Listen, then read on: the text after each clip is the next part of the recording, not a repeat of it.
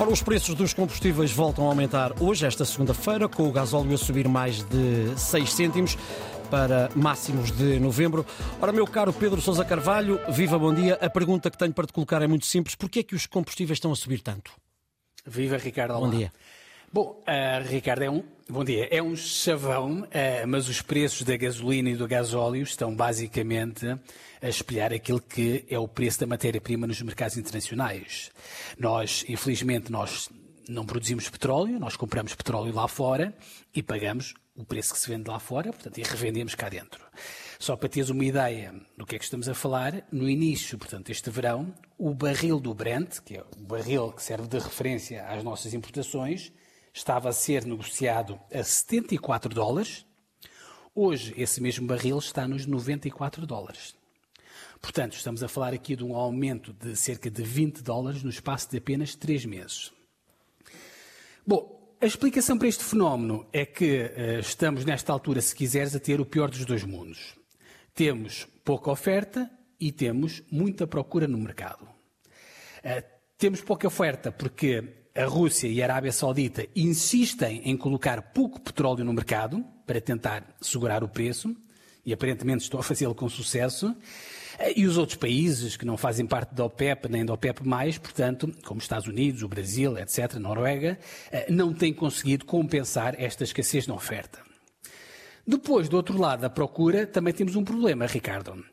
Ainda na semana passada, a Agência Internacional de Energia veio dizer que a procura mundial de petróleo vai atingir este ano um novo recorde acima dos 100 milhões de barris por dia.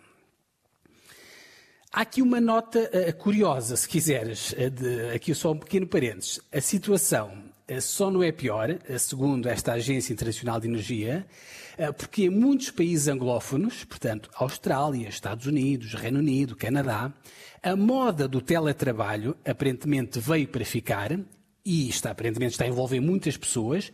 O que quer dizer, segundo as contas desta agência, que são menos de 800 mil, portanto, 800 mil barris por dia que se consome a menos por causa do teletrabalho, portanto, por não haver deslocações de automóvel casa-trabalho. Perante este quadro que estás a pintar, Pedro Sousa Carvalho, a minha pergunta é se a tendência é para que os preços dos combustíveis continuem a aumentar nas próximas semanas ou, pelo contrário, se podem registrar descidas nos preços da gasolina e do gasóleo. Uh, ninguém sabe, Ricardo. Isso vai depender muito. Nós agora, daqui a umas semanas, vamos entrar tanto num período mais frio. Obviamente, se nós tivermos um inverno um bocadinho mais rigoroso, naturalmente que os preços eventualmente podem continuar a subir. Mas já agora, se nós olharmos para aquilo que são os chamados contratos de futuro, que nos dão uma indicação de qual será o preço do petróleo no futuro, a indicação que nós temos é de uma ligeira correção. Portanto, eu acho que é muito difícil responder a esta pergunta. Rapidamente, portanto, em Portugal, com as subidas que nós já tivemos até agora, nós ficamos uh, com o preço médio do gasóleo e da gasolina acima de 1,80€.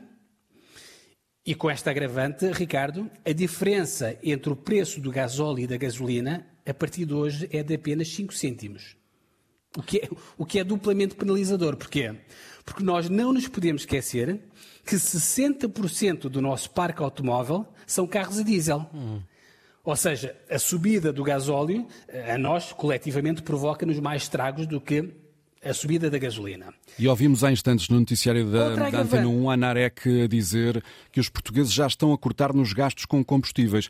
Há quem não tenha alternativas. Eh, Pedro Sousa Carvalho, o Governo terá de tomar eh, medidas para enfrentar este problema? Sim, eu acho que é, é, inevitável. Nós, o que é que o Governo pode fazer? Naturalmente é mexer na carga fiscal, porque o Governo não consegue controlar o preço a que é negociado o petróleo. E nós, infelizmente, Ricardo, nós temos uma carga fiscal que é eh, superior ao resto, digamos, aos outros países da média europeia. Eh, se, por exemplo, nos compararmos aqui com a vizinha Espanha, nós temos um preço da gasolina sem impostos, atenção, sem impostos, uhum. que é 3 cêntimos mais baixo. Mas quando introduzimos a carga fiscal, o litro da gasolina em Portugal já fica 6 cêntimos e meio mais caro do que em Espanha. E atenção, eu nestas contas, eu nem sequer estou aqui a contabilizar a descida de cerca de 15 cêntimos do ISP que atualmente está em vigor, temporariamente, porque senão, obviamente, a diferença face à Espanha seria ainda maior. Obrigado, Pedro Sousa Carvalho. Voltamos a encontrar-nos amanhã para as contas do dia, depois das 9h20.